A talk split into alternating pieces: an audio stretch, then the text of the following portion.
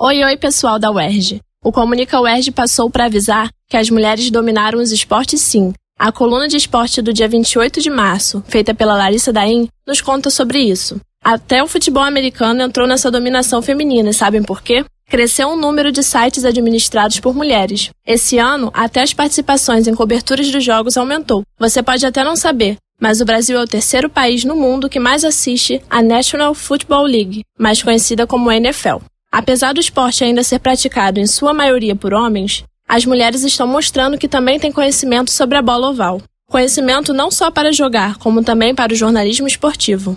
Já existem muitos veículos de notícias sobre o futebol americano comandados por mulheres. Elas exercem funções que vão da burocracia até as editorias. Os dois mais famosos são o NFL Luluzinha Club e o NFL de Bolsa. O Luluzinha também fala sobre o futebol americano brasileiro, fazendo análises dos jogos, além de matérias sobre cheerleaders e futebol fantasy, por exemplo.